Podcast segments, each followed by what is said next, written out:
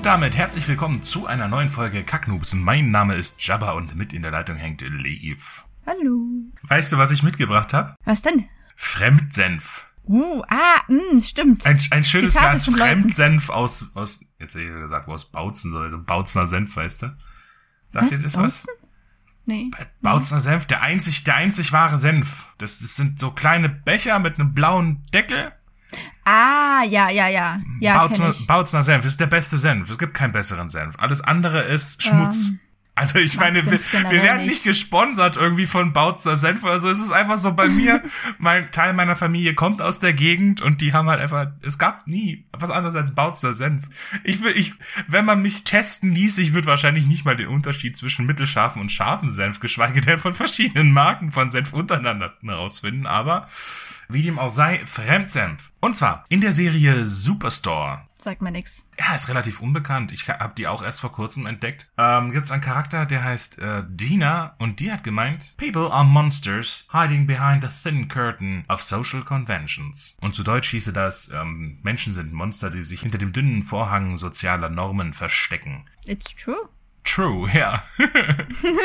ich meine, Wahre Worte. ich glaub, da kann man, da braucht man gar nicht viel darüber reden, weil letztendlich es ist wirklich so. Es ist nur ein dünner Vorhang und es reicht irgendwas Kleines und man, man hat eine Entschuldigung, es muss jetzt halt so sein und deswegen stelle ich mich jetzt äh, nach vorne und ihr allen anderen nach mir die Sinnflut. Äh, also wirklich, jedem das Seine, mir das meiste, ne? Jedem Menschen wohnt irgendwie auch so ein Egoisten inne. Ja klar, und ich meine, bis zu einem gewissen Grad ist Egoismus absolut legit, weil du bist in deinem Leben der wichtigste Mensch. Das macht schon Sinn, da sich selbst zu priorisieren. Aber sobald es dann halt irgendwie anderen Leuten schadet, ist halt nicht mehr geil. Und manche Menschen versuchen dann halt irgendwie noch vordergründig dann doch noch irgendwie nette Menschen zu sein und für andere Menschen Gutes zu tun. Sei es jetzt irgendein super reicher Mensch, der durch Ausbeutung Ja. anderer Menschen reich geworden ist und dann aber ähm, einen relativ für ihn kleinen Betrag, für andere großen Betrag an irgendeine soziale Organisation spendet und versucht da irgendwie sein, sein Gesicht aufrechtzuerhalten, also seinen Stand Ja, in der dem- Gesellschaft, sein Ansehen und so weiter. Das ähm, ist ekelhaft, aber kommt leider sehr oft vor. Da wird einfach nur unter dem Deckmantel der Nächstenliebe und des Ja. Altruismus letztendlich doch nur das eigene Geltungsbedürfnis befriedigt. Äh, Sei es aus PR-Gründen oder aus tatsächlich Geltungssucht oder Anerkennung hier. Seht mich Einfach an, ich bin der. Geil, ich bin der Viele Geilste, Leute der Größte und Geld. hier sind es. Also ich dachte, nee, ich habe das jetzt falsch verstanden. Ich dachte, dass irgendein Dude Leuten irgendwie was spendet und äh, Ne, also ich, dass ich hatte das jetzt selbst an, dann, wenn man wenn man was Gutes tut, dass da auch wieder ein Hintergedanke dahinter steht. Also Bei manchen Leuten steht ein Hintergedanke dahinter, bei manchen Leuten nicht, aber ich hatte jetzt an irgendwie superreiche Menschen gedacht, die Chef von irgendeiner Firma sind und diese Firma irgendwie Leute ausbeutet oder so. Oh, okay, ich hab dir offenbar gar nicht richtig zugehört, weil das ist ja eine ganz andere Version.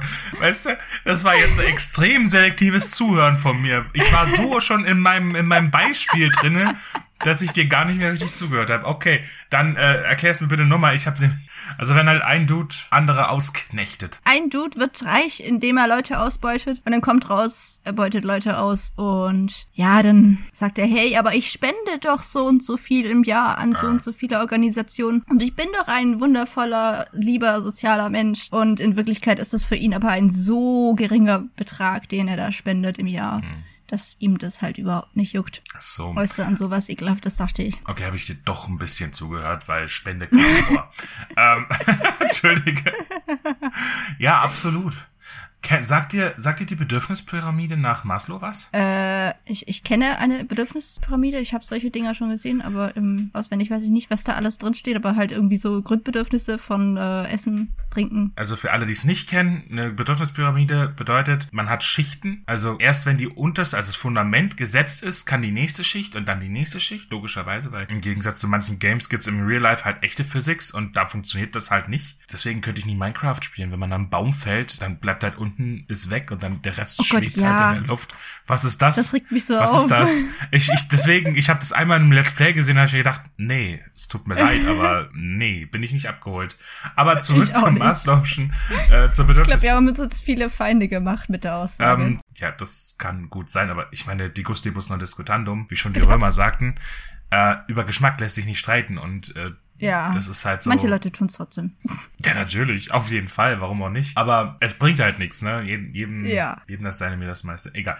Und ganz zu unterst sind halt die Grundbedürfnisse wie Essen, Schlafen, Sex, solche Sachen. Schutz. Das sind halt die biologischen Bedürfnisse, damit der Körper funktioniert. Ja. Als nächstes halt Sicherheit, Wohnen, Arbeit, Einkommen, dann soziale Bedürfnisse, Partner, Freunde, Liebe. Und dann ist dann quasi so ein Break. Äh, Was wir bis jetzt hatten, das waren die Defizitbedürfnisse. Mhm. Dinge, die man nicht hat, die man halt, ähm, Wenn man sie nicht hat, hat man halt ein Defizit und das beeinflusst einen negativ, würde ich mal sagen, oder? Genau, perfekt, ja. Äh, danke für die Erklärung. Und ähm, wo wir jetzt hinkommen, das sind die Wachstumsbedürfnisse. Also Dinge, die man nicht braucht, aber die man halt einfach, na, wenn man alles andere hat, dann möchte man das auch noch haben. Und das ist jetzt So ein Add-on, oder?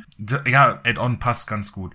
Und zwar ähm, kommen dann die Individualbedürfnisse nach Anerkennung und Geltung. Das hatten wir ja jetzt gerade eben. Und ganz zum Schluss so die Selbstverwirklichung. Also ich weiß nicht, warum er das jetzt, äh, die Selbstverwirklichung Verwirklichung da drüber oder warum er das überhaupt getrennt hat. Aber ich finde, dass Menschen also wenn man, wenn man an der alleruntersten Schicht von der Pyramide, wenn man da einen Break hat, weil wenn die, wenn, wenn die Grundbedürfnisse, die biologischen Bedürfnisse nicht befriedigt sind, ja, wie Essen, Trinken, dann gibt's ein Problem, weil dann wird man halt zum Tier, ne, weil da, man muss jetzt was essen. Dann ist es mir Ja, scheißegal, ob du jetzt gerade diesen Apfel da gekauft hast beim Rewe, ich nehme dir den jetzt weg und beiß da rein, wie's letzte Arschloch, weil ich hab halt Hunger.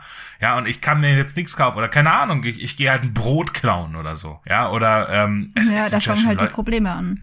Genau. Nasty. Und äh, unterhalb dieser Stufe, also zwischen Grundbedürfnisse, die biologischen Bedürfnisse und dann halt die Sicherheitsbedürfnisse, da wäre so ein Break an der untersten Stufe. Alles darunter, da, da, da, da spielen soziale Normen irgendwie gar keine Rolle mehr. Verstehst du? Wenn das nicht Ja, befriedigt ja, ist. ja, I see. Und dann aber auch an der Ober an die Spitze der Pyramide, da finde ich, ist auch irgendwie so ein Break, weil da darüber alles, was du dann dir selber aneignen willst, an was auch immer, ja. Es gibt ein persisches Sprichwort, das heißt, das Glück ist wie die Sonne. Wer in ihm steht, wirft einen Schatten. Also das ein, das ein Glück ist des anderen Leid. Das einen Ah, Freud ist des anderen Leid. Wenn ich, wenn ich quasi im, im, im, im, in der Sonne bade, dann werfe ich natürlich einen Schatten, ne? Also in dem dann irgendjemand steht. Das heißt, wenn ich jetzt Ja, mein massiv Geld auf dem Konto habe, dann müssen dafür ja Zinsen erwirtschaftet, erwirtschaftet werden. Dann müssen ja andere Leute irgendwie dafür knechten, damit die Bank mir Zinsen zahlen kann, weißt du? Ja, aber das ganze Zinsgedöns ist halt auch irgendwie, äh, naja. Ja, das, das ist eine Sache, aber ich glaube, da darüber, da fängt es dann auch an, wenn dass die Leute wieder ihren Ellbogen ausfahren, weißt du? so, ich, ich möchte jetzt, ich bin nach mir die Sinnflut. Ich hab alle, ich hab meine Grundbedürfnisse, Sicherheitsbedürfnisse, meine ganzen Defizitbedürfnisse sind gedeckt. Meine Wachstumsbedürfnisse, ich bedarfe Wachstums. Ja? Ich, ich wachse hier. Weißt du, wie so, wie so, wie so, wie so, wie wachse. wie die New Yorker, weißt du? Weißt du, I'm walking here. Weißt du? Ich laufe hier. Hä? Nur halt, ja, das, das, das ist so, keine Ahnung, in Amerika, weißt du, wenn du da, wenn in Deutschland über die Straße fährst, dann läuft einer über die Straße und du hupst so, ja? Dann, dann der so, oh Gott, oh Gott, und rennt halt schnell über die Straße oder rennt wieder zurück oder was auch immer oder bleibt stehen. Irgendwas passiert dann halt, was man erwarten würde. Aber in New York, wenn du da halt fährst und dann läuft einer über die Straße und du hupst so und dann bleibt der halt so stehen und so, äh, I'm walking here. Gott. Also, here. Amerikaner. Ja, aber, naja, in dem Fall New Yorker. Also, das, also, es wäre auch nur so ein Meme, ne? Aber in, Ich würde mich nicht wundern, wenn das in anderen Teilen von Amerika auch so ist. ja, aber in, in dem Fall, I'm growing here, ich wachse hier, weißt du, so, was willst du? Was jetzt, ich blockiere diese Straße hier jetzt. Mal New Yorker hin oder her. Ich finde, so unten, am untersten Bedürfnis, bei den Grund, beim biologischen Grundbedürfnissen, ja, alles darunter, wenn die nicht erfüllt sind, wird man zum Tier. Aber da werden die Ellbogen ausgefahren, da werden die Krallen ausgefahren, aber irgendwie ganz oben auch, ja. Und alles Ja. dazwischen ist so der, der, so, da sind, das ist so sozial normiert. Weiß ich nicht. Vielleicht rede ich mir da auch noch was ein. Kann auch sein. Ja, bei dem unteren Break geht's halt nur ums reine Überleben. Hm. Und bei dem oberen ist es dann halt so, ich hab schon was und ich habe gesehen, ich kann mehr haben, aber dafür muss ich nasty sein, ein ekelhafter Hm. Mensch. Äh, aber das ist mir egal, weil ich persönlich will mehr. Deswegen Ellenbogen aus und Boxen. Genau. Da werden die Leute dann halt ekelhaft. Das verstehe ich überhaupt nicht. Das ist absolut ein Arschloch-Move. Und wenn es halt ums reine Überleben geht, dann ist das halt irgendwie absolut verständlich. Weil, also jeder hat einen Überlebenstrieb, Instinkt, wie auch immer. Und der Ja. will erfüllt werden. Einfach, das, das ist halt Mensch so, Tier so, weißt du? Ja, schon so ein bisschen, ne? Ja. Wenn man, wenn man Hunger hat, du bist nicht du, wenn du hungrig bist. Oh ja, das kann ich bestätigen.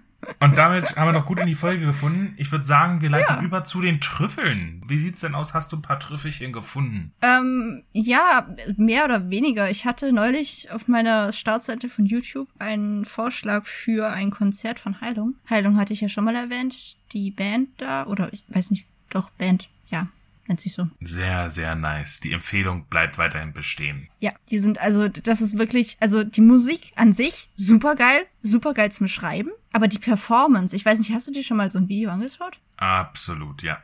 Das ist, also das ist richtig, richtig geil, was die da machen. Und ich habe mir da halt wirklich eine Stunde, bisschen mehr als eine Stunde von ihrem äh, Konzert da gegeben, es wurde aufgenommen und hochgeladen. Es ist also richtig geil, was die da alles machen. Ja, und dieser eine Typ, der scheint tatsächlich irgendwie, also ich weiß nicht, es kann auch sein, dass der einfach nur so richtig krass performt. Also der, der tanzt da halt rum und so. Und aber teilweise sieht das so richtig aus, als wäre er so in Trance und so ganz irgendwie irgendwie in sich selbst vertieft. Also, also das ist irgendwie So von der eigenen Performance richtig mitgerissen. ja, genau. Und das, also, das ist richtig beeindruckend und ich fand's einfach nur krass. Und ich meine, jetzt gerade für Fantasy oder so, für irgendwelche magischen Rituale oder Religion oder sonst was, kann man das ja irgendwie als Inspiration nutzen. Ja, es hat mehrere Ebenen, weil für die, für die Druiden selber ist es natürlich äh, mit, den, mit den Drogen und den Halluz... Wahrscheinlich haben die auch Halluzinogene irgendwie eingenommen, dass die irgendwelche Visionen hatten.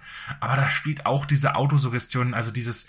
Ähm, du deutest in Dinge rein und du wirst dann da reingesogen in diese Trance, in dieses Zeug. Also, Das klingt, als hätte ich damit Erfahrung, habe ich nicht, aber ähm, ist halt so zu...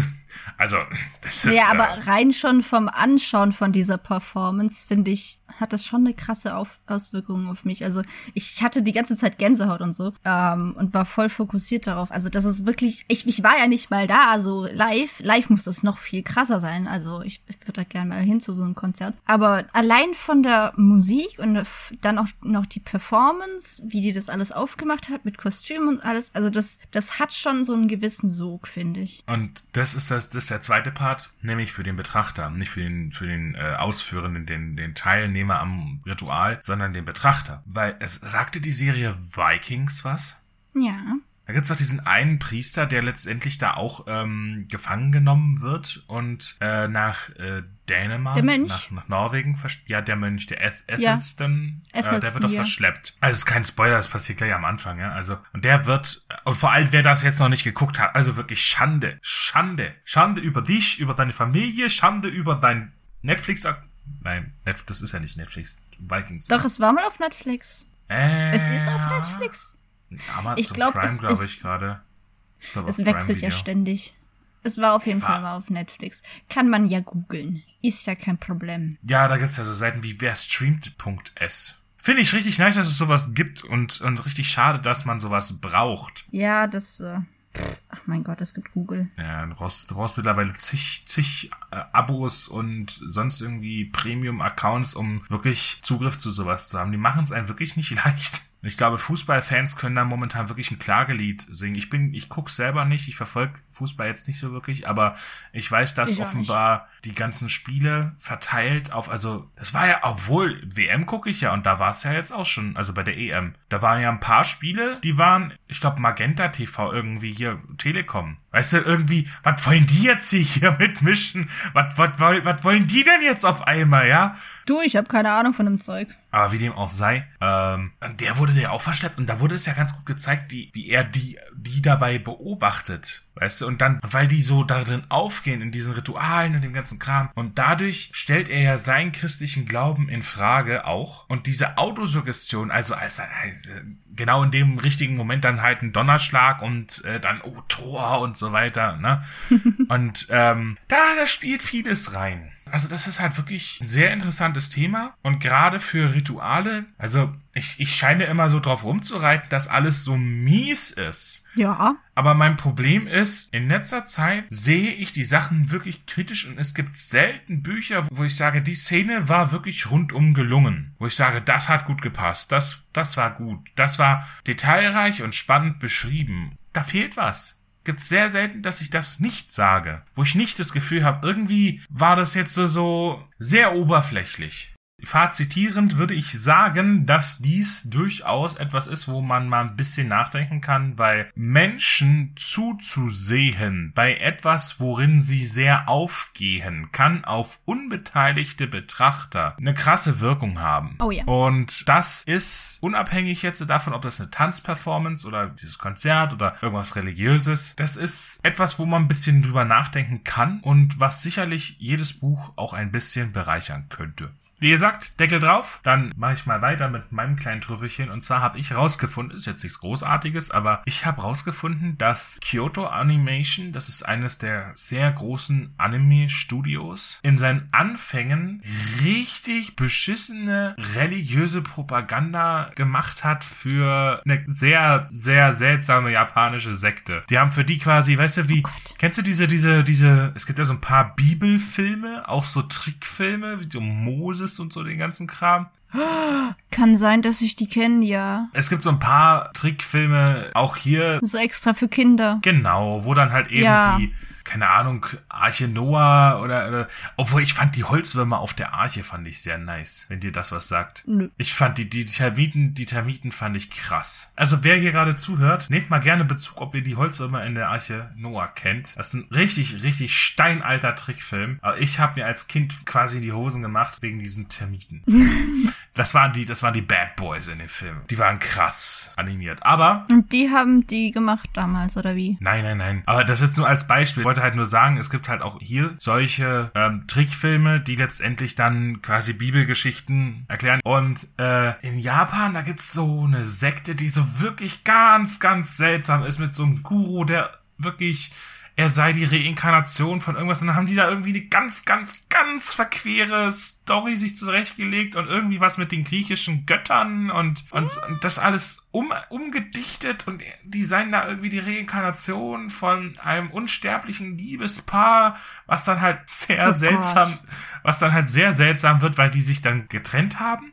also jetzt, wo, weshalb die, die komplette Story von dieser Sekte dann irgendwie ein bisschen seltsam wirkt. Aber dieses ähm, KyoAni, also äh, Kyoto Animation, die haben für diese Sekte namens Happy Science Ja, gut. haben die tatsächlich in ihren Anfängen so ein, ich habe ein oder zwei Anime-Filme quasi ge gemacht. Ja, ich meine, gut, die haben ja auch klein angefangen und irgendwo, die waren wahrscheinlich auch froh. Ja, komm, Hauptsache Aufträge. äh, wir haben einen Auftrag. Auftrag ist Auftrag, ne? Aber diese wirklich sehr, sehr seltsamen Anfänge von großen Studios, was fand ich halt einfach witzig. Und das erinnert mich auch so ein bisschen daran, dass jeder von uns ja irgendwie so ein paar Stories, Geschichten, also je, jeder Autor irgendwie so ein paar Stories, Geschichten hat, Ja. die so wirklich einfach mies Ja. sind. So Ja. richtig mies, Mhm. gerade so die ersten. Und Aber das ist vollkommen normal. ja, man entwickelt sich einfach, man entwickelt sich einfach weiter. Ja, man kann nicht erwarten, dass man jetzt gleich beim Erstlingswerk irgendwie super krassen Scheiß abliefert. Also, das geht einfach nicht. Ich meine, es kann passieren, dass es durch die Decke geht, weil du Ja. gerade zufällig eine, eine Marktlücke, eine Nische bedient hast, von der du gar nicht gewusst hast, dass sie da ist. Ja. Oder du hast es gewusst und hast, äh, Aber ja. rein vom Können her würde ich mal sagen, kann man nicht erwarten, dass das erste Werk, egal ob jetzt Buch oder Kurzgeschichte, Fanfiction, whatever, irgendein Geschreibsel, man kann nicht erwarten, dass das jetzt äh, gleich der Shit ist. Das ist ganz normal, dass man irgendwo unten anfängt und sich dann langsam hocharbeitet. Wobei, es ist ein bisschen, es ist, es ist sehr seltsam, weil einerseits, wenn man sein Buch, an dem man gerade schreibt, oder irgendein anderes Buch, wenn man sowas aus dem Systreaming-Fass holt, aber wie auch immer, und da so mal guckt, man liest das dann mit so einem Abstand, so dass man es so halb, man weiß zwar, wie es weitergeht, aber so die genauen Formulierungen kennt man ja dann nicht mehr. Ja, ja. Und dann ertappt man sich ja so manchmal bei dem Gedanken, dass man es ja fast schon genießt, es zu lesen. Ja, dass man sagt, dass man sich so denkt, ach, ist ja, Ja. gut. Und andererseits, nachdem man es dann beiseite gelegt hat, sagt man, ist der größte Scheiß. So eine Scheiße. Was habe ich da geschrieben? Also, das ist so ein bisschen, bisschen seltsam. Das ist so total ambivalent und ich meine, wir sind alle, Ja, also wirklich, Vielleicht ist das halt einfach, wenn man dann zu viel an irgendwas arbeitet. Jetzt zum Beispiel auch, wenn du schneidest oder ich schneide. Das hattest Ja. du am Anfang ganz oft, also beim Schneiden vom Podcast, dass du Mhm. dann am Anfang oft, voll oft gesagt hast, ey, wir haben voll die Scheiße gelabert. Das, das ist, das können wir so nicht veröffentlichen. und ich so, ja, jetzt warte mal einen Tag und dann hör dir die Folge nochmal an. Stimmt, ich hatte hatte ein 24-stündiges Verbot, meine Meinung zu der Folge zu äußern. Das hast du dir aber selbst erteilt. Ja, ja, aber, aber du warst all for it, weil, weil ich jedes Mal gesagt habe, so eine Scheiße. Ja, du warst halt am Anfang so, yo, also ich habe die Folge hochgeladen, ich bin jetzt fertig, aber ich find's absolut scheiße, das können wir nicht veröffentlichen. Und ich so, jetzt, ich hab's mir dann angehört und dachte mir so, hey, ich finde die eigentlich voll gut, die Folge ist eigentlich in Ordnung. Hör dir das morgen noch mal an mit so ein bisschen Abstand, okay? Ich denke, da wird man halt irgendwie so ein bisschen betriebsblind, kann man das so nennen? Ah, Dass man, dass man überall Fehler sieht und jedes Nee, kleine... betriebsblind ist ja, wenn man sie nicht sieht. In dem stimmt, Fall ist ja, man fuck. über, man ist Äh. überkorri überkorrektiv. Übersensibel. Hy hypersensibel wäre dann das. Man, man ist dann, man ist ja dann extra auf der Suche nach Fehlern und sieht sie Genau. dann überall und so eine richtige Kackparanoia. Also, weißt du, wo du überall, Alles wo du, scheiße. du vermut alle, es ist Kackparanoia. Das ist, das ist, also ich finde Kackparanoia sehr viel sympathischer als Betriebsblindheit. Ja. Die, die sind verwandt, weil es sind ähnliche Prozesse. Nur bei dem einen bist du, bist du so im Flow, dass du nicht merkst, dass das, was du verzapfst, Kacke ist. Bei dem anderen bist du gerade so auf auf Fehlersuche, dass du überall Fehler siehst und alles Kacke findest, alles in Frage stellst. Was Witzige ist, am Ende kommt dann irgendwie doch was raus, womit man relativ zufrieden ist. Wenn, wenn hier jemand zuhört, der professioneller Lektor ist, einfach mal melden. Ich würde gerne ein Interview führen, weil mich das brennend interessiert, wie das eigentlich ist als Lektor, wenn du nämlich in diesem Modus bist, Fehler suchen, alles in Frage stellen, alles abwägen, ist es gut so, könnte es besser sein, sollte es besser sein, wie du da vermeidest, in die Kackparanoia zu geraten. Oder so eine gewisse Wut auf die Geschichte zu entwickeln. Ich meine, das Ding ist ja, es ist ja dann auch nicht dein eigenes Werk, wenn du Lektor bist. Das ist das nochmal. Also ich meine, als Lektor musst du ja dem Autor dann auch näher bringen, hey, guck mal, das ist nicht so nice, das könnte man so und so besser machen. Und das sollte man möglichst nett machen und nicht sagen, ey, voll scheiße, ist jetzt, also wirklich, wie kannst du nur schämen dich in Grund und Boden. Also das kannst du ja so nicht bringen. Das ist ja kein, das ist ja nichts Produktives. Ich glaube, das ist sogar mal. der schwierigste Part am, am, am, am, am Job eines Lektors. Ja. Dieses, dieses dem, dem, dem Autoren beizubringen, dass das, was er da geschrieben hat, Kacke ist oder verbesserungswürdig ist. Und wenn du Pech hast, hast du dann irgendwie noch so einen Autor, der aber von sich selbst super krass überzeugt ist und seine offensichtlichen Fehler nicht einsehen kann. Ich meine, dann ist halt die Frage, arbeitest du für einen Verlag und musst den, den Autor dann dazu bringen? Letztendlich kannst du dann halt einfach zum Editor gehen und sagen, hey, ich habe mit ihm geredet, das sind meine Anmerkungen, er will es nicht akzeptieren, dann musst du mit ihm reden. Oder ist es ein freier Autor, der zu einem Lektorat kommt und sagt, ich habe einen Auftrag für euch, der zahlt dann sein Sümmchen und dann machst du da dein, dein Lektorat fertig und schickst es ihm zurück und dann geht's dann zur Besprechung und er zerruft halt alles und stellt dich halt in Frage und es gibt viele Leute, die Bücher schreiben, die schreiben, aber nicht so viele, die dann tatsächlich bis dahin kommen und sowas bei einem Lektorat einschicken. Und wenn die dann im Internet drüber ranten, wie kacke du bist, dann kannst du nicht einfach sagen, ja, ist halt jetzt nicht mein Problem. Ich glaube, da musst du richtig ranklotzen. Wie dem auch sei, was mich jetzt interessieren würde, wäre, wie lief denn die letzte Woche? Hast du ein paar Wins abzuliefern? Äh, ja, tatsächlich. Also ich ähm, war relativ produktiv und fühle mich deswegen auch besser. Ich hatte ja neulich mal angemerkt, dass ich eine Zeit lang überhaupt nicht produktiv war und deswegen so ein bisschen miesepetrig drauf war und dass mich das gewurmt hat. Und jetzt bin ich aber regelmäßig produktiv, also einigermaßen regelmäßig. Und es fühlt sich scheiße geil an. Ich habe nur das Scheiße gehört erst und dann das Geil. Aber das fühlt sich scheiße an. Ich so, hä, ist es ein Win? Hä? Soll das nicht gerade ein Win sein? Was ist jetzt los? Und bei meinem Produktivsein habe ich so ein paar Dinge hinbekommen. Ich habe zum Beispiel Namen für meinen Hauptcharakter gefunden und einen Nebencharakter. Was für mich immer so ziemlich das Schwierigste ist, so die Story, die Hintergrundgeschichte von einem Charakter und so plotmäßig, das kommt irgendwie alles mit der Zeit. Je mehr ich dran arbeite, das ergibt sich so. Aber die Namen von Leuten und Dingen oder Städter oder Städten oder Ländern, damit habe ich immer so dermaßen Probleme. Und gerade für den Hauptcharakter ist es immer so, der Name muss passen. Und wenn er nicht passt, dann ist halt alles Kacke. Und das sollte man möglichst schon vor dem Schreiben haben, weil sonst musst du halt irgendwie hinterher in deinem Manuskript alles ändern und das ist halt voll die Scheißarbeit. Deswegen bin ich froh, dass ich das jetzt schon gefunden habe. Und ich habe eine kleine Fischtreppe gefunden, an der ich Nice. vorhin so ein bisschen dran rumgebissen habe. Irgendwie so, ich wusste, ich will das und das, aber wie zum Fick komme ich jetzt von Point A zu B? Weil ich will das irgendwie am Ende haben, aber ich weiß nicht, was passieren soll, damit das und das passiert. Und jetzt habe ich endlich rausgefunden, was passiert. Und das ist eine Erleichterung. Und das kann endlich weitergehen. Also das ist wirklich ein befreiendes Gefühl, würde ich mal sagen. Und dadurch, dass ich jetzt regelmäßig an den an meinen Projekten arbeite, beziehungsweise ich habe inzwischen rausgefunden, an welchen von meinen, keine Ahnung, wie vielen Projekten, die so irgendwie so ein bisschen parallel laufen, habe ich jetzt endlich entschieden, welches ich davon anfangen will. Also mit welchem ich mit Schreiben anfangen will und natürlich auch Plotten. Also ich habe bisher so für die Welt in dem Hintergrund sehr viel gemacht und so ein bisschen Plotting hier und da für jedes Projekt einzeln so ein bisschen Ideen aufgeschrieben. Und jetzt hat sich aber so langsam herauskristallisiert, mit welchem Projekt ich denn wirklich anfangen will. Mit genauem Plotten und dann auch Schreiben. Und das hilft mir jetzt ziemlich gut, den Fokus darauf zu legen, weil vorher war ich immer so, hä, aber das, hm, wie mache ich das jetzt mit hier und wo soll ich denn jetzt? Und dann sind die Gedanken bei so vielen verschiedenen Dingen, dass das halt irgendwie es funktioniert halt nicht so. Deswegen bin ich jetzt froh, dass ich jetzt endlich weiß, damit fange ich an, darauf kann ich mich konzentrieren. Es läuft. Ja, sehr nice. Und dadurch, dass ich jetzt so regelmäßig daran arbeite, habe ich rausgefunden, okay, mir fehlt das und das und das und genau hier muss ich irgendwie noch Namen finden für die und die Leute. Mit anderen Worten, strukturiertes Voranschreiten.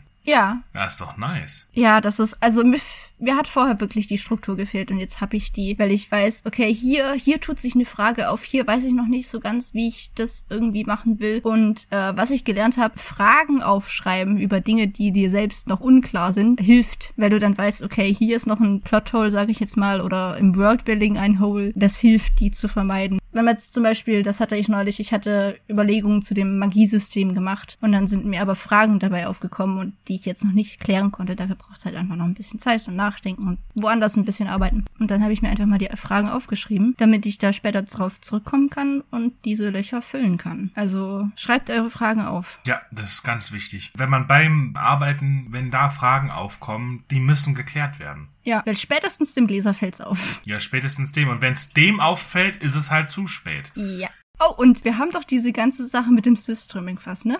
Mhm. Ich habe ein bisschen so die Dateien auf meinem Laptop geordnet und ich habe mir tatsächlich einen Ordner erstellt, Systreaming-Fass, und da alle Projekte reingeschoben, an denen ich gerade nicht arbeite, damit ich nur die aufgelistet bekomme, die wirklich momentan relevant sind. Das Es ist kommt voll ja- geschickt. Es kommt ja bald Weihnachten. Ich dachte, ich dachte, ich schick dir einfach mal eine Dose Systre Oh. Gott, nein, Was doch? nein. Nein, nein. Bitte nicht. Ich will Ach, das da nicht in meinem kommt Haus. Wie entsorge ich das denn? Muss ich da irgendwie. Braucht das eine spezielle Müllentsorgung? Der Scheiß. du musst es essen. Das ist eine Delikatesse. Du musst ja essen. hast du, kommt hast du jetzt mal mittlerweile ein oder zwei Videos gesehen im Internet? Nö. Ja, weißt ja noch nicht mal, was da auf dich zukommt. Ich Naja. will's gar nicht. Untersteh dich. Nö. Oh Gott. Ja, aber ist ja witzig. Ist Ja, ja, aber ich find's voll geschickt, weil jetzt habe ich halt einen gescheiten Überblick und weiß, welche Projekte so im Systreaming vor sich hingammeln und welche ich gerade bearbeite. Also das, das schafft Ordnung. Hm. Und jetzt, ich meine, vielleicht auch für euch da draußen irgendwie eine Idee. Kann ja jeder irgendwie sein eigenes Systreaming fast an Dateien aufmachen. Es hilft, so ein bisschen den Überblick zu schaffen. Und vor allem kann man dann in diesem Ding dann nochmal Ordner machen. Das habe ich nämlich bei meinem Systreaming fast äquivalent, die dann sortiert sind nach, äh, also von 0 bis 10. So eine Bewertung der Idee, der Grundidee. Und manchmal gucke ich dann und tu dann, tu dann neu ordnen. Okay, das ist keine, das ist keine 7, das ist eine 3. Also, das, das ändert sich dann auch ein bisschen. Aber da bin ich in letzter Zeit nicht allzu oft- häufig dran, weil ich momentan echt mit Feuer von Firmen beschäftigt bin und da Gott sei Dank nicht nach Fischtreppen suchen muss. Wollen wir deckeln und zu deinem Win übergehen? Können wir machen. Ich habe eigentlich einen ziemlich geilen Win diese Woche gehabt. Ähm, wie gesagt, Feuer von Föhren nähert sich ja jetzt wirklich final der Veröffentlichungsphase an. Und als äh, Papa mache ich eher die Fotos, als dass ich auf denen bin. Mhm. Und deswegen gibt's nicht so viele von mir. Und die, auf denen ich bin, ich bin nicht wirklich fotogen. Und das funktioniert nicht. Ich und Kameras, wir beißen uns einfach in der Regel. Ja, das kenne ich irgendwo, ja. Deswegen gibt es vielleicht zwei brauchbare Fotos von mir.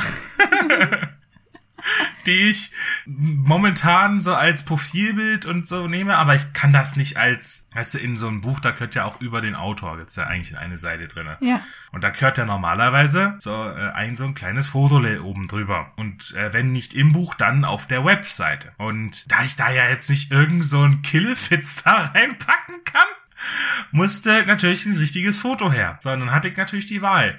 Mache ich jetzt, gehe ich jetzt hier irgendwie zu einem, äh, zu so einem Fotofix-Automaten und mache da hier so ein, so ein äh, schwer, schwerstkriminellen Triebtäter-Passbild. Oh Gott, Oder mache ich äh, professionell Fotos. Und dann habe ich mir gedacht, komm, machst du mal, das machst du jetzt. Dann hatte ich dann erstmal Schwierigkeiten gehabt, einen Fotografen zu finden, weil die nämlich in der Regel einen normalen Job, also das sind so Künstlerberufe. Ich meine, wir kennen's. In der Regel hat man einen äh, normalen Beruf und dann macht man dann halt als Nebenjob das Künstlerische. Mhm. Äh, Ich meine, ist ja, ist ja auch sinnvoll so. Das Problem ist nur, ich kann nicht nachmittags, wenn die Kinder daheim sind. Die können nicht vormittags, wenn ich kann. Aber Gott sei Dank habe ich dann einen gefunden und das ging auch relativ schnell und unkompliziert. Dann kam der dann und dann haben wir dann die Fotos gemacht. Kam der da mit seinem ganzen Equipment ange, angepest und habe ich mir gedacht, meine Güte, was muss der arme Kerl schleppen? ja, hier seine, sein, sein halbes Studio hat er da mitgenommen gehabt. Kamerastativ, dann nochmal Stative für die Lampenschirme und meine Güte, sind die Dinger grell. Also wirklich, das ist ja wirklich. Ich habe ja noch nie, also das letzte, das letzte Mal, dass ich einen Fotografen von so nahem gesehen habe, ist, ist äh, damals der Schulfotograf in der, keine Ahnung, Ja. vierten Klasse oder sowas gewesen, ja. Äh, lange ist's her. Also bei mir noch viel länger als bei dir. Ja. So, und dann natürlich ging's dann an die Fotos selber machen. Ja, ich meine, wir hatten ja vorher schon abgequatscht. Was sind so meine Ideen? Was sind so äh, seine Ideen? Wo treffen wir uns? Was will ich überhaupt vermitteln mit den Fotos? Also, was ich ihm gesagt habe, ich möchte nicht in irgendeinem Kaffee sitzen mit einem fucking Laptop äh, auf dem Tisch vor mir und einer Tasse Kaffee in der Hand. Das ist so gefühlt 90% aller Autorenfotos. Habe ich noch nie gesehen. Ich sehe immer nur so klassische Porträts vor weißem Grund oder so. Ich beweise dir das jetzt. Du machst jetzt mal einen neuen Tab auf, dann öffnest du die Google-Suche, dann gibst du einfach nur mal ein Fotograf Autoren. Fotograf, Autoren. Und dann Bilder. Nee, nee, nicht Bilder. Normal alle. Weil ich, ich wollte halt so gucken, was machen die anderen so. Schriftsteller und Autorenporträts. Vom Fotostudio Düsseldorf. Das machst du jetzt mal auf. Das habe ich nämlich auch gemacht. So. Das erste, was dich anguckt, ist, I see, wir I sehen see. eine Kaffeetasse, wir sehen ein, ein, ein, ein Laptop. Ja, aber das ist auch nur das erste. Der Rest ist ja einfach nur so porträtmäßig. Eine Aufnahme. Aha, da sehe ich dann einen Block, eine Brille und einen Stift in der Hand. Mhm. Auch wieder an einer, äh, auch wieder an so einer. Küchentheke. Dann, dann haben wir hier, die hat auch wieder einen Kaffee auf dem Tisch stehen hier Mhm. und, und, und liest ihr eigenes Buch wahrscheinlich und guckt in die Kamera. Und dann habe ich mir gedacht, genau sowas will ich nicht. Ist ja schon mal eine Erkenntnis. Weil ich weiß nicht, was sowas das, das bedient. Irgendwie ein ganz komisches Klischee, was die Leute scheinbar haben, aber es sagt ja nix, nix über den Autor aus. Mhm. Nix. Wie hast du das dann gefixt, dass dein Bild irgendwas über dich aussieht, aussagt? Blub. keine Ahnung, ob ich das gefixt habe. Ich habe einfach nur gesagt, wir machen jetzt einfach, worauf ich Bock hab und das wird ja dann schon letztendlich mich irgendwie repräsentieren. Ja, gut. Also ich vermute mal, dass das Foto mit Anzug, Hut, Krawatte wird. Das ist, das ist nämlich sehr nice geworden, so in Schwarz-Weiß. Darf ich das mal sehen? Ist, ich habe die, ich habe die, ich habe die, ich habe, er hat sie mir ja nur mit der Kamera gezeigt. Ist noch in der Bearbeitung. Die kommen dann alle erst zu mir. Aber darf ich sie dann sehen, die Fotos? ja, ja, ja, ja. Geil. Dann haben wir noch ein bisschen was mit dem Schwert gemacht und mit, mit Axt und so Zeug halt, weil, wie wegen Fantasy und so weiter. Dann haben wir einfach mal ausprobiert. Also ich bin gespannt, wie das wird und äh, die Ergebnisse kommen dann irgendwann mal. Und da freue ich mich natürlich schon. Und das war auch ein ganz seltsames Erlebnis, weil so, ja, weil irgendwie ist so seltsam. Du denkst dir die ganze Zeit so, warum machen wir hier Fotos? Interessiert doch eh keinen. Was soll denn der Schwachsinn jetzt hier? Komm, hör da auf, ne? Einfach nur, dass das da, Ne, es ist halt letztendlich, was dich dann irgendwie in deinem Buch oder auf deiner Website und auf deinem Social Media irgendwie repräsentiert und irgendwie so das erste, mehr oder weniger, was die Leute von dir sehen. Jetzt abgesehen von deinem Werk, was jetzt Genau. halt dich darstellt und nicht das, was du schaffst. Also ist schon wichtig, würde ich sagen. Ich meine, wenn du jetzt halt irgendwie da ein Foto in dein Buch klatschen würdest, wo du halt, was weiß ich, betrunken im Garten liegt oder so, wäre dann halt nicht so. Es wäre aber auch nicht unbedingt klischeemäßig. Es wäre nicht klischeemäßig, aber nicht besonders vorteilhaft. Würde ich jetzt mal so behaupten.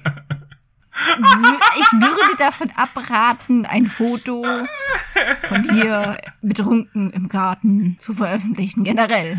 Ach doch, direkt oben drauf auf die Vita. Richtig schön. Richtig schön rotzevoll. Gerade der Moment, wo der erste Schwall Kotz rauskommt, oh. weißt du? Richtig in die Kamera gerotzt. Doch. Doch, da, da sehe ich mich, da sehe ich mich, ja. ich würde sagen, das wirkt dann sehr abschreckend auf die Leute, die das sehen. Ja, ja, ja, nur die Harten kommen in den Garten. Da wird das schon erstmal, nee, da wird erstmal voraussortiert. Ja, wie gesagt, war eine interessante Erfahrung, hat Spaß gemacht, auch irgendwo, bin ich ehrlich. Und bin gespannt auf die Ergebnisse.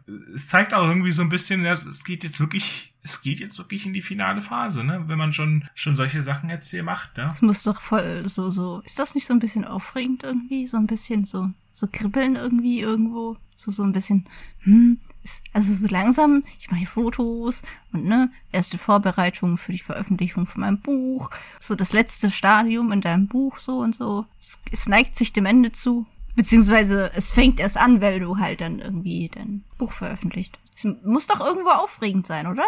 Denke ich mir. Ja, in einerseits ist es sehr aufregend, ja, aber es wird direkt instant wieder madig gemacht, weil man noch so viel mehr zu tun hat. Und irgendwie, dann steht über allem, schwebt noch dieses Damoklesschwert des Faktisch Shit, ich lösche gleich alles. weißt du, dieses, dieses, äh, Wenn du dieses, das ähm, machst, komm ich, ich finde dich und ich werde dir in den Arsch treten, dass du bis zum Mond fliegst. Berechtigt. Ja, wahrscheinlich, aber es ist halt, weiß halt, wie es ist, ne? Man, man, man, man hinterfragt immer noch alles und äh, egal wie weit man ist. Und ja das ist, ja gut, gewisse Selbstzweifel sind immer da. Es ist im Endeffekt mm, same procedure as every day, aber so, so, so in Konzentrat. Weißt du, es ist, als ob du, je näher man an das Buch, an die, an die Veröffentlichung kommt, es ist, als ob du jeden Tag so ein Glas Stress trinkst. Aber Aber das ist so wie, wie dieser Holunderblütensirup oder sowas. Man, man, konnt, man macht nur so, so, so, so ein, so ein Fingerhut rein und der Rest ist Wasser, weißt du? So schön verdünnt. So, so, so, so Sirup halt, weißt du? Mhm. Aber jeden Tag macht man mehr Sirup rein und weniger Wasser. Ja, oh es ist gleich viel drin im Glas, aber und es wird immer konzentrierter. So äh, fühlt sich das an, mm. momentan auf die Veröffentlichung zuzugehen. Weil der ganze Stress, du musst noch so viel tun, du musst das noch machen, das noch machen, das noch machen, das Kapitel gefällt mir noch nicht, das ist noch, hier, die, das Wording, das passt überhaupt nicht. Und den Charakter will ich am liebsten noch komplett umschreiben und hier passt es auch nicht. Und wie soll ich das machen und die Szene, die funktioniert vorne und hinten nicht. Und ich lösche gleich alles, ja. Und das alles, nur jeden Tag ein bisschen mehr. Geil. Wo wir dann also quasi schon dabei sind, wie sieht's denn mit den Fails aus? Ähm, also, wenn man sich mal meine Liste an Wins anschaut, kann man sich's eventuell schon denken, aber ich habe nicht wirklich so gefailt. Also, ähm, würde sagen, ich bin sehr gut vorangekommen letzte Woche. Wie, du hast nicht gefailt? Ja, soll durchaus vorkommen. Du bist ohne Fehl und Tadel? Oh Gott.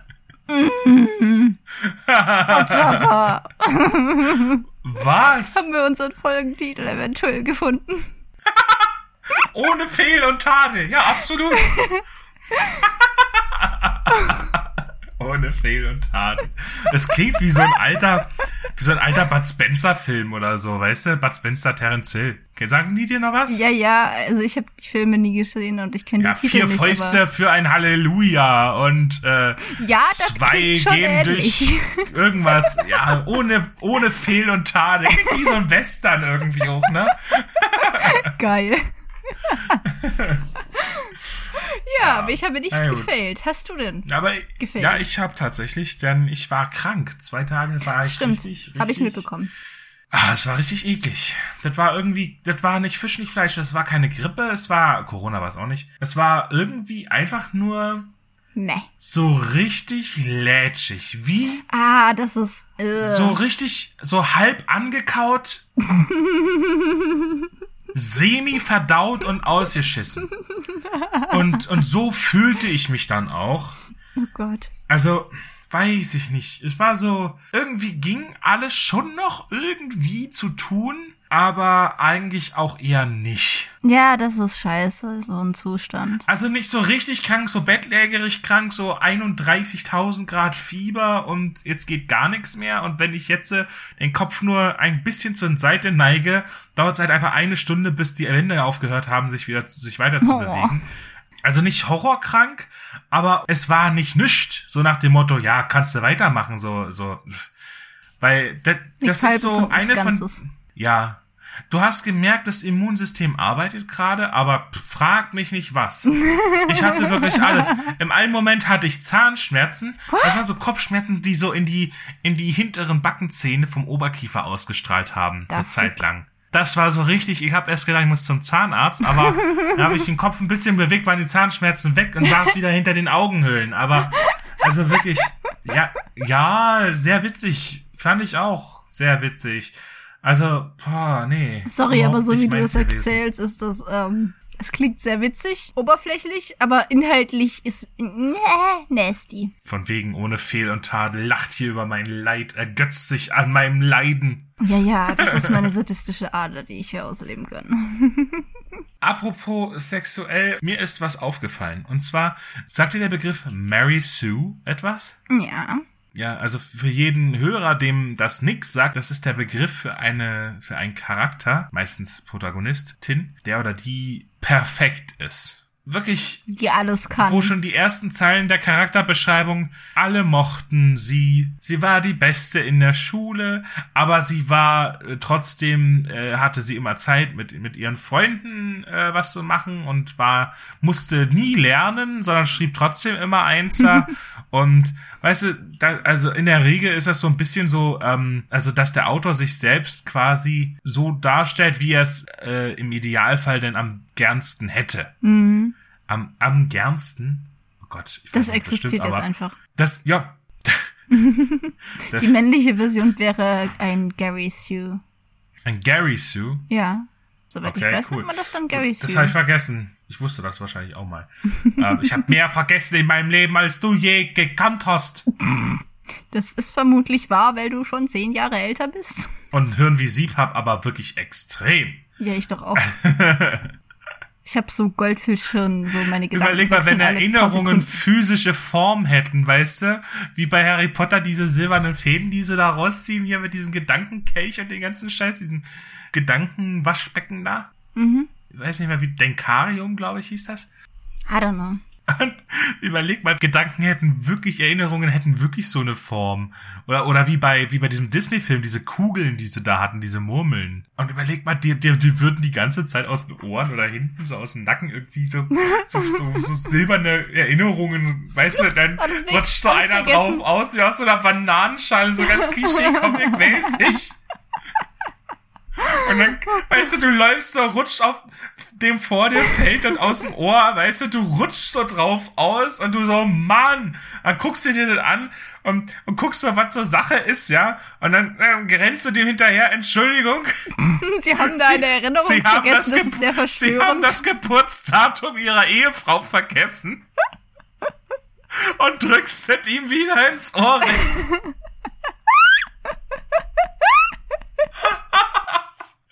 Ich bin auf, auf dem Geburtsdatum ihrer Ehefrau ausgerutscht. Das ist, ist das dann ein Wegeunfall? Ich meine, wenn du auf dem Arbeits, auf dem Weg zur Arbeit warst, wie willst du denn das der Versicherung erklären? Na gut, wie dem auch sei. Ähm, Mary Sues sind also so perfekt, perfekte Charaktere und das ist das Problem auch, wenn die alles, wenn die, wenn die zu 100% toll und perfekt sind, dann wirken die eben genau das. Die wirken wie Porzellan. Da ist, da ist keine Unebenheiten, keine, nichts, wo man angreifen kann, nichts, was echt wirkt. Menschen sind nun mal, wie wir festgestellt haben, ja, nicht perfekt. Voller Fehler, wie jeder selber weiß, ja. Außer ein paar Narzissten, die da Meinung sind, sie wären die geilsten und hätten keine Fehler und. Und das Ding ist halt gerade aus diesen menschlichen Macken entstehen die geilsten Geschichten. Genau. Und wenn dann ein Mensch beziehungsweise ein Charakter das nicht hat, dann ist das halt einfach, ja, er kann alles, ist super, funktioniert alles, was er tut, ist ziemlich langweilig. Ja, auf jeden Fall diese Mary Sues und Gary Sues, die sind ja sehr bekannt in äh, Schriftstellerkreisen. eigentlich eines der also es gibt kaum eine zehn Sachen, die du nicht tun solltest, Compilation. ja, also oder, oder irgendein Blog, wo das nicht mit drin auftaucht. Schreibe, ja. schreibe keine Mary Sue. Ich meine, das ist eine der einfachsten Regeln und eine der ersten Dinge, die man so lernt, wenn man sich mit sowas auseinandersetzt. Das ist ein No-Go. Auf jeden Fall. Und äh, gerade bei Erstlingswerken, also die, wenn, wenn man so seine Amöben auf Wattpad äh, freilässt, ne, so als ähm, man erinnere sich an die letzte Folge, wo wir darüber gequatscht hatten. Wer sie noch nicht gehört hat, jetzt bitte nachholen. Also nicht jetzt, jetzt hör mal hier noch fertig und dann kannst du nahe, ne? Machst du nahe. Machst du im Anschluss. Und dann kannst du daraus finden, was eine Amöbe ist. So, also da findet man sowas gehäuft, sage ich jetzt mal, auf Wattpad. Ja. Was mir aufgefallen ist, es redet keiner über Mary Sues. Und zwar Mary mit zwei R, wie in to marry, also heiraten. Denn, was mir nämlich aufgefallen ist, ist, dass die Love Interests der Hauptcharaktere in der Regel idealisierte Partner sind. Hm. Ich lese nicht so oft Bücher mit Pärchen. Einfach weil ich dieses Geschnulze nicht abhalten kann. Ja, aber in den meisten Büchern gibt es ja zumindest eine teilweise Love Story irgendwo ja, verpackt. Ja, das ist irgendwie nicht vermeidbar heutzutage. Und diese, ja, und selbst wenn es so ein Nebencharakter ist, ja, sagen wir Fantasy, ja, und er ist hier irgendwo in einem Wikingerdorf und da findet er jetzt so seine, seine, weiß, weiß ich nicht was, seine, seine Liebe des Lebens, ja, und die ist, die ist in allem perfekt. Die ist die perfekte Partnerin für diesen Protagonisten. Ja, gut, das finde ich jetzt nicht. Ich würde sagen, eher generisch perfekt. Es ist selten wirklich aufeinander angepasst, weil ich finde, wenn du irgendwie wirklich einen pa Partner hast, der zu dir passt, dann habt ihr irgendwo gemeinsame Interessen und so was. Und so, so. Nein, das meine ich, da, es, es passt perfekt in die Umstände des Protagonisten und ja, seiner aber Story. Ich, ich finde, die sind halt eher generisch perfekt. Also im Sinne von die Grund Dinger von ähm, menschlich super, super nett und so was und hört zu, wenn er Probleme hat und so was. Das ist alles gegeben, aber ähm, ich meine, wenn Partner A irgendwo einen Knack hat und für das und das ein spezielles Interesse hat und da irgendwie großes Hobby hat, überleg mal, ähm, Partner B hat dann überhaupt gar kein Interesse. Das würde ihn total langweilen, weil es halt einfach nur der generische, perfekte Partner ist. Das würde dann nicht wirklich zusammenpassen. Da denke ich mir so, äh, nee, das ist doch langweilig, dieser Mensch. Das, das ist nichts, was nee, also, hält. Worauf ich eigentlich hinaus will mit dieser ganzen Mary Sue mit zwei R Sache ist, dass die meisten, also klar, der Fokus von den meisten Fantasy-Büchern liegt nicht auf der Love Story vom Protagonisten. Auch wenn der äh, Hauptcharakter jetzt selber sehr detailreich ist, lässt das Love Interest von dem Hauptcharakter gerade in diesem Mary Sue Aspekt sehr zu wünschen übrig. Man könnte dann immer argumentieren, ja, das Buch ist ja aus der Sicht des Hauptcharakters und der hat sich ja nun in den oder die verliebt und äh, dann sieht er die nun mal oder ihn nun mal mit der rosaroten Brille. Und dann denke ich, ja, aber du hast das Buch äh, aus der Autor autorialen äh, Erzählperspektive. Also kannst du auch schon mal irgendwie eine andere Seite beleuchten, ne? Das und, und solltest das irgendwie auch. Ja, vor allem, aber in der Regel wird das eben nicht gemacht. Und das ist das, was ich meine mit Mary Sues, also mit zwei R. Mary Sues mit zwei R. ich möchte da wirklich einen Begriff prägen, weil es, es ist bis jetzt äh, gibt's dafür noch keinen Begriff und es ist irgendwie noch nicht so wirklich aufgefallen, aber es ist ein Manko ja. in der aktuellen Literatur. Es ist in so vielen Werken, Büchern, wie auch immer, ist das gang und gäbe, dass es dem an Tiefe fehlt. Aber was hältst du denn von der ganzen Geschichte? Es ist mir tatsächlich noch nie wirklich aufgefallen. Aber wenn ich jetzt so drüber nachdenke, mhm. hast du da wirklich recht. Also das Ding ist, ich werde da auch nicht wirklich auf dieses Problem selbst stoßen, weil ich mit diesem ganzen Geschnulze-Gedöns überhaupt nichts anfangen kann. Weswegen ich das in meinen Projekten so klein wie möglich zu halten versuche. Aber selbst da muss man dann halt wirklich darauf achten, dass das dann keine Mary Sue mit 2R wird, weil das ist dann noch schlimmer. Erstens Schnulze, zweitens Mary Sue mit 2R. Also äh, ich kann nicht viel mehr sagen, außer ich stimme dir dazu und man sollte da mal drauf achten. Ja, freue ich mich ja, dass ich, dass ich da tatsächlich was. Also ich hab's gegoogelt auch, ne? Gibt's, gibt's so nicht. Da haben wir doch tatsächlich äh, was ganz Neues hier aufgestoßen. Das klingt falsch, aber Ist ja ja, falsch. ist jetzt halt so. Apropos was ganz Neues, sagt die Squid Game was? Bitte nicht. Ich habe so viele TikToks gesehen, wo über Squid Game geredet wurde und ich hatte jedes Mal, sobald nur der Name gefallen ist, äh, weiter ge gedingst, weil es mich einfach nur genervt hat. Ich habe keine Ahnung, was es da geht, aber ich habe mitbekommen, der Mainstream liebt es. Also ist es wahrscheinlich, sehr wahrscheinlich Kacke. Wahrscheinlich werde ich mir jetzt da einige Ferne gemacht haben. Und wahrscheinlich werde ich es mir trotzdem irgendwie mal so ansatzweise geben. Und ich werde es bereuen. Also ich hab's mir gegeben. Ist das ein Film oder eine Serie? Das ist eine Serie. Ah, wie viele, wie viele Folgen und Staffeln und No, neun Folgen, ah, um die eine Stunde. Also unge ungefähr neun Stunden ist das. dann werde ich vielleicht mal demnächst eine Stunde lang leiden. Hast du dir alles gegeben? Ja. Oh Gott. Wie schlimm war's? Also ich mache das Ganze jetzt spoilerfrei. Ich fand es mittelmäßig. Es wird dem Hype jetzt nicht gerecht, bin ich der Meinung. Ich fand auch die schauspielerische Leistung, gut, das war jetzt ein Korean-Drama letztendlich ist, ist sehr überspitzt. Das ist bei üblich. K-Dramas so. Ja, ich, K-Dramas und sind sehr mir nicht. unterschiedlich von unseren westlichen Filmen, was wir so gewohnt sind. Die acten da sehr anders und das kann sehr befremdlich wirken, wenn man das zum ersten Mal sieht. Das ist nicht das erste Mal, dass ich einen K-Drama gesehen habe, aber da ist es mir mal wieder aufgefallen und das gefällt mir halt einfach nicht. Aber mag jetzt sein, wie es ist. Ähm, belassen wir es dabei. Was mir halt sauer aufstößt, sind die Kritiken an Squid Game und gerade dieses, dieses Lob des Mainstreams, dass es ja so originell wäre, dass es ja mal was ganz Neues wäre. Was ist denn daran neu? Die Overalls, die sie da anhaben, das sieht doch eins zu eins aus, also bis auf die Maske selber, ist es doch äh, wie hier Haus des Geldes. Sie sind auch in roten Overalls da halt mit Guy Fawkes Maske rumgerannt. Ja, und bei Squid Game haben sie, haben sie rote Overalls, aber haben dann halt eben diese Playstation, hier, Kreis, Quadrat, Dreieck. Ja, das ist ja, ich, ich hab's gerade gegoogelt, das ist wirklich sehr nicht originell. Es ist nichts Neues, sage ich jetzt mal so. Ich meine, es sieht nice aus. Naja.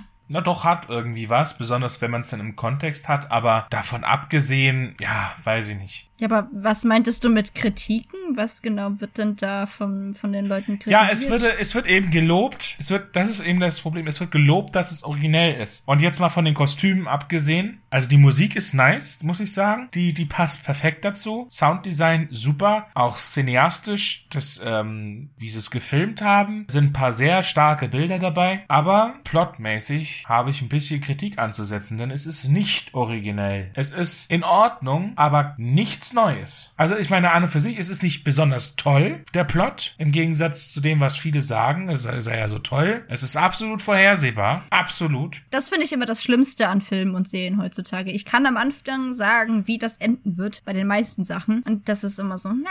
Es kann auch sein, dass wir da irgendwie so ein bisschen Betriebs, äh, nicht betriebsblind, sondern halt, dass wir da, ich meine, als Autor analysiert man ja Geschichten vom Aufbau her und so. Und dann kann man sowas, glaube ich, einfacher durchschauen als jetzt viele andere Menschen, die sich damit nicht Also der große Plot-Twist, Schrägstrich, Reveal, der war spätestens ab der dritten Folge absolut vorhersehbar. Und das, das zum einen, das fand ich dann sehr schwach aufgebaut. Zum anderen war das ein sehr, sehr simpler Plot. Da war jetzt äh, dramaturgisch, stand da wirklich nicht viel dahinter. Und dann, und das ist der größte Kritikpunkt, die Originalität. Es ist nicht originell. Es ist nichts Neues. Die zocken da mit dem Einsatz ihres Lebens. Also wenn die bei den Spielen die müssen eine Reihe von Spielen bestreiten und wenn, also Kinderspiele, aber äh, im Gegensatz zu echten Kinderspielen ist, wenn du verlierst, stirbst du, wirst erschossen. Ja, aber das hast du jetzt irgendwie bei den Hunger Games schon oder so. Genau. Und es, es gibt ein ganzes Genre. Echt? Das nennt sich High-Stake Games, also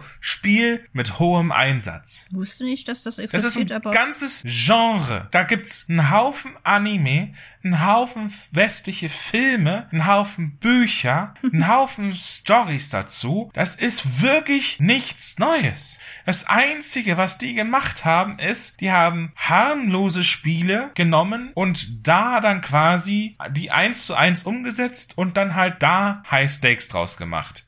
Das Problem ist, also hohen Einsatz. Ja. nämlich das Leben. Das Problem ist, selbst das ist nicht neu. Es gibt einen Anime, der genau dasselbe gemacht hat. Es gibt mehrere Anime, die genau dasselbe gemacht haben. Aber einen ganz in speziellen. Ah, da müsste man sich jetzt immer vom Mother Spaceman das dementsprechende Video angucken. Der hat da sehr lange, ich habe mir nicht alles davon, aber das hatte mich interessiert gehabt. Und ich muss ehrlich sagen, es hat mich nicht abgeholt. Ich habe es mir ganz angeguckt, um zu verstehen, wo der Hype herrührt, um selber zu gucken, welche Elemente sind denn da jetzt, was, welche Hebel haben die jetzt angesetzt, um einen Hype zu kreieren. Und das ist natürlich hauptsächlich, würde ich sagen, eine Mischung aus visuell, also diese, diese roten Overalls, diese Masken und den ganzen Kram und Splatter Gore. Diese ganzen Erschießungen und so weiter mit den High-Stake-Games, also wenn die da verlieren und da alle erschossen werden, diese, ich nenne es jetzt mal in Anführungszeichen, Schockmomente, wobei nichts daran schockierend ist, weil du dann halt sofort nach der ersten Voll, nach dem ersten Spiel weißt du, okay, okay, du weißt ja, was du erwart, was du zu erwarten hast und die werden halt alle wirklich nur erschossen. Dann siehst du halt einfach 400 Leute, wie sie erschossen werden und nach, irgendwann ist dann halt der Schockmoment auch aufgebraucht. Also so viel zum Rant der Woche. Ja, wenigstens hast du dir den ganzen Scheiß gegeben und ich habe nur den Namen gehört und nicht viel mehr und verurteile das jetzt schon.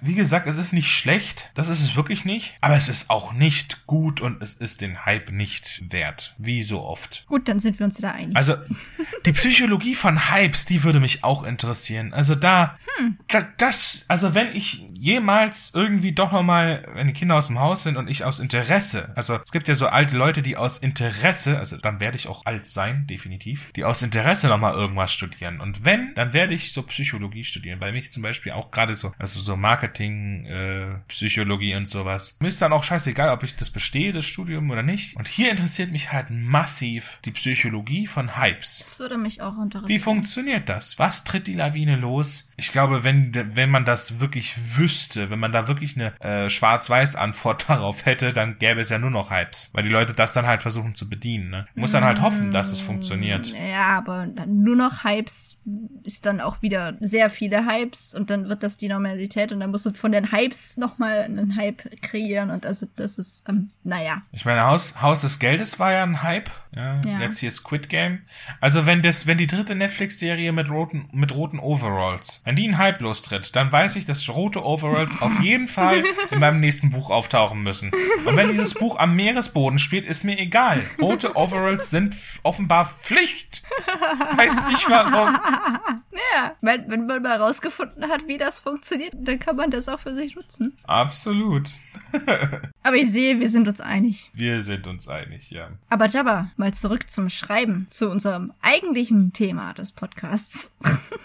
Oh, stimmt, da war ja was. Ja. ähm, ich weiß nicht, ob wir letzte Folge oder war es nicht vor mehreren Folgen, aber du hattest doch mal gesagt, du willst so ein bisschen meditieren, in Anführungsstrichen, oder halt einfach mal so ein paar Minuten Ruhe, bevor du schreibst. Und ich soll dich da mal in ein paar Folgen dran erinnern, dass du da mal ein Update gibst. Ich erinnere dich hiermit daran. Wie läuft's denn mit deiner Meditation? Also eine Weile lang habe ich es gar nicht gemacht, obwohl ich es mir vorgenommen hatte. Und dann ist jetzt aber letzte Woche meine Spülmaschine hops gegangen, wodurch ich gezwungen bin, einmal am Tag mindestens meinen Abwasch zu machen, händisch. Willkommen in meinem Leben als Student ohne Spielmaschine. Wobei du natürlich noch für drei andere Leute mitspielen musst. Erstens das und äh, zweitens, ich kann es nicht einfach bis, bis zum nächsten Tag stehen lassen Ja. und drauf scheißen, wenn's, wenn ich mal keinen Bock hab, weil es geht ja nicht. Muss ja gemacht werden. Aber ich habe aus der Not wie üblich eine Tugend gemacht und habe mein, mein Meditationsvorhaben damit verbunden. Und zwar habe ich das so gemacht, ich habe immer, bevor ich schreibe, mache ich einen Abwasch. Momentan. Aber ich höre nebenbei kein Radio, keine Musik, kein Hörbuch, nichts, gar nichts. Das Handy ist beiseite gelegt. Ich mache nur den Abwasch und denke mal alle Gedanken zu Ende. Das ist etwas, wo ich wirklich sagen muss, holy shit. Der Unterschied, das ist ja ganz leicht reproduzierbar, dieses Ergebnis. Es ist so eine Mischung aus Datendetox, Meditation und Haushalt machen. also drei Fliegen mit einer äh, Klappe geschlagen. Detox? Datendetox, so nennt man das, wenn man das Handy mal beiseite legt. Den Begriff höre ich zum ersten Mal. Also wo lebst du denn hinter? Mo ja, Ja. gut, fast. Ich wohne in Ja. Hintertupfingen. Was erwartest du? In Hintertupfingen Süd. Fakt ist, Es läuft super und es bewirkt so viel, wenn einfach mal alle Gedanken, während du da deine Gabel schrubbst und den ganzen Kram. Einzige, was du hörst, ist das Schwapp-Schwapp vom Spülwasser und das Klonk von dem Geschirr, das aneinander schlägt. Es würde mich irre machen. Ja, aber du hast in der Zeit, weil du bist ja beschäftigt, du machst ja was. Ja, aber dein Hirn ist nicht wirklich beschäftigt. Ich meine, ich muss jetzt nicht meine ganze Hirnkapazität nur fürs Ja, aber dein Hirn Spülen fängt verwenden. mal an. We- Weißt du, wie viele Fässer dein Hirn aufmacht, aber nie zumacht? Viele. Sehr, sehr viele. Genau. Und während dieser Zeit kann ich mal so ein paar Gedanken einfach, was ich schon gesagt habe, ein paar Gedanken einfach mal zu Ende denken. Einfach mal ein paar Fässer wieder zumachen und so ein paar lose Enden miteinander verknüpfen. Einfach, so fühlt es sich halt irgendwie an. Und es ist ja nur eine Sache von 10, 15 Minuten. Ich kann es jedem nur empfehlen, das mal miteinander zu verbinden und das vielleicht einfach mal im äh, Vorhinein. Vor allem, man schlägt acht Fliegen mit einer Klappe, weil man jetzt endlich mit der mit dem Wissen sich hinsetzt, weil ich meine, Schreiben ist ja etwas, wo du gefesselt bist an den Ort, wo du schreibst, entweder am Handy, am PC, am Block mit Stift oder keine Ahnung, äh, draußen im Garten äh, in Sand geschrieben oder was weiß ich nicht, ich weiß nicht, wie wie ihr schreibt. Aber dabei, ich hatte noch eine andere Frage an dich. Du hattest nämlich neulich. Oder mein Anwalt sage ich nix. Äh, doch, sagst du. Mist. Du hast hier Rede und Antwort zu stehen. Vor allem, wenn du Dinge erwähnst und mir sagst, frag mich in ein paar Folgen nochmal. Hiermit frage ich nach deinem wirklich so eine, Schlachtplan für wäre das, Oktober. wäre das, warte, wäre das wirklich so eine Gerichtssituation, weißt du? Würdest du mir meine Rechte vorlesen. Ja, Sie haben das Recht zu schweigen. Bitte, machen Sie davon Gebrauch. Bitte. Also manchmal wäre das durchaus angenehmer. Aber lass mal. Podcast machen. ja, böse, sadistisch vor allem. Wie sieht's mit deinem Schlachtplan für Oktober aus? Funktioniert der? Kannst du den einhalten? Der Schlachtplan war ja letztendlich, der bestand aus einem Wort. Attacke. ich meine, ich habe ja das alles. auch irgendwo so notiert? Irgendwo schon Schlachtplan für Oktober, Doppelpunkt, Attacke. Nee, tatsächlich habe ich das nirgendwo hingeschrieben. Es ist halt einfach in meinem Kopf festgestanden äh, an der Beschluss, ja, ich mache halt alles, war ja auch letztendlich der Plan, ja, wie ich ja schon gesagt hatte, erstmal alles erledigen, was noch irgendwie sonst irgendwie ansteht und dann die, die entstandene Zeit nutzen, um im Oktober so weit wie möglich jetzt mit dem Buch zu kommen. Und das habe ich verfolgt, so weit wie möglich, ne? Ja, es ist jetzt Mitte Oktober. Wie läuft's denn bisher? Kommst du gut voran? Nicht so gut, wie ich es gerne hätte, aber sicherlich besser, als wenn ich nicht vorher alles erledigt hätte. Das ist klar. Obwohl du jetzt ein bisschen krank Also ich warst. meine, ich habe jetzt einen Tag damit verbracht, einen Kistenlift zu bauen. ja, das habe ich mitbekommen. Dezente Prokrastination, würde ich sagen. Ich meine, ich habe jetzt einen Kistenlift. Warum? Wofür? Wo ist der? Also, wie oft liftest du Kisten, dass sich das lohnen würde? Ja, du hör mal. Äh, mein Rücken, der ist ja schon eine ganze Weile kaputt. Ach, Und stimmt. ich schleppe Das jetzt im vergessen. Endeffekt, äh, ich meine, noch geht's, dass ich die Sachen hoch und runter schleppe. Aber der Rücken wird davon nicht besser, sage ich mal. Ja, Und die sehr schweren Sachen, die stelle ich jetzt auf den Lift und Wäschekorb und so trage ich halt hoch, ne? Ist ja kein Problem. Aber wenn du dann halt äh, so ein Karton Milch oder sowas die Treppe hoch, ich merke, ich bin nicht mehr 20. Das ist, äh, ja. Ich, ich meine, gut, ich meine, ich bin 30, ne? Ist jetzt auch nicht so, als ob ich mit jetzt nicht 30 mehr so, fangen die Sch- Beschwerden an. Das höre ich so oft von meinen Freunden. Es Ja, ist wirklich, ist, mit 30 äh, wird ein Schalter umgelegt und dann kommt ziemlich schnell das erste Wehwehchen. Also ich habe mich schon mit 15 beschwert, aber jetzt mit begründet. jetzt zurecht und begründet. Nee, aber unterm Strich kann ich sagen, ja, das Ding hat schon seine Berechtigung, seine Daseinsberechtigung.